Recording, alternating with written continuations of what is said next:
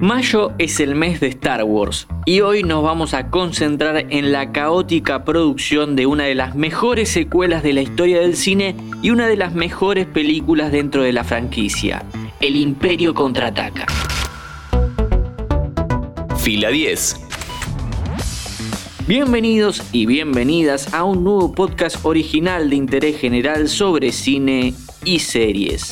Entiendo que es difícil abstraerse del contexto en el que vivimos, en donde Star Wars es una de las marcas más grandes del planeta, pero en la década del 70 nadie tenía fe en la primera que se hizo, esa que hoy conocemos como episodio 4. Tuvo que intervenir el director Brian De Palma sugiriendo los títulos del principio para explicar la película, tuvo que ayudar en el montaje quien era la esposa de George Lucas en ese entonces, todos metieron mano para bien, para conseguir el éxito.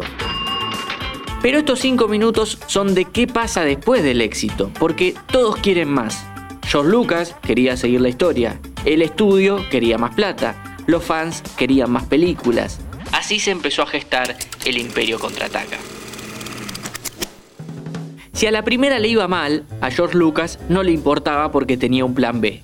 Iba a ser una secuela de bajo presupuesto y ya tenía el guion escrito. La historia era sobre Luke y Leia estrellándose en un planeta desconocido y terminaban luchando contra Vader. Nada que ver con lo que termina siendo la película. Como a la primera le fue bien y Fox quería una secuela, Lucas hizo todo lo posible para tener el control él y no el estudio. Entonces volvió a llamar a Gary Kurtz, productor del episodio 4, para que se haga cargo de esta. Puso como límite un presupuesto de 18 millones de dólares y toda la plata la consiguió prestada porque esa es la mejor manera de mantener el control creativo. Para escribir el nuevo guion, Lucas llamó a Lee Brackett, una escritora de ciencia ficción y guionista de peliculones como Río Bravo, El Dorado, El Sueño Eterno y El Largo Adiós. Lo interesante es que muchos años después Lucas admitió que la llamó sin saber que era la guionista de esas películas. Lucas y Brackett tuvieron una serie de charlas en las cuales él le explicó hacia dónde quería llevar la historia. Un tiempo después ella le entregó el primer guion basado en esas conversaciones. Lamentablemente después de eso Brackett falleció, así que esas páginas sirvieron poco y nada. Entonces Lucas llamó a Larry Kasdan, con quien estaba trabajando en Los Cazadores del Arca Perdida. Con Kasdan se escribieron muchos, pero muchos guiones del episodio 5 que los fans aún hoy quieren conocer por curiosidad.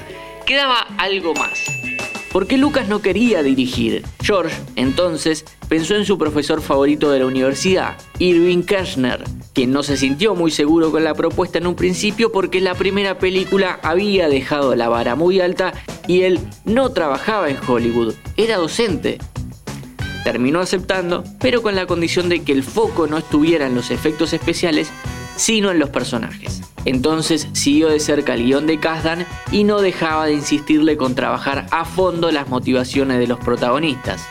Obvio que eso se ve plasmado en el Imperio Contraataca. Kirchner y Lucas no se llevaron muy bien durante el rodaje y una de las mayores disputas fue por presupuesto. Los 18 millones se terminaron rápido, así que George tuvo que acudir a Fox y pedirle 15 millones más para finalizar el rodaje y la postproducción. Con el diario del lunes sabemos que todo salió bien, pero en ese entonces y con la plata justa aparecían nuevas ideas que conllevaban gastos y no quedaba más opción que arriesgarse. Así como aparece por primera vez la marcha imperial, en el Imperio Contraataca hace su debut estelar el maestro Yoda, un personaje que para Lucas era jugado por sus características, pero también que era importante porque representaba al espíritu de todo el relato. Otra cosa que apareció acá por primera vez para Lucas era el miedo a los spoilers. Recordemos que este episodio tiene una de las revelaciones más grandes de la historia del cine. Ni siquiera Mark Hamill sabía que se iba a filmar esa frase. Él había leído otra en el guion y le dijeron la verdad segundos antes de que la cámara empezara a grabar. Pero cuando se estrenó en 1980 fue un éxito arrasador que recaudó entre estrenos y reestrenos más de 400 millones de dólares. Mi nombre es Matías Daneri y te espero para un próximo episodio. ¿Querés auspiciar en Interés General Podcast? Escribinos a contacto interésgeneral.com.ar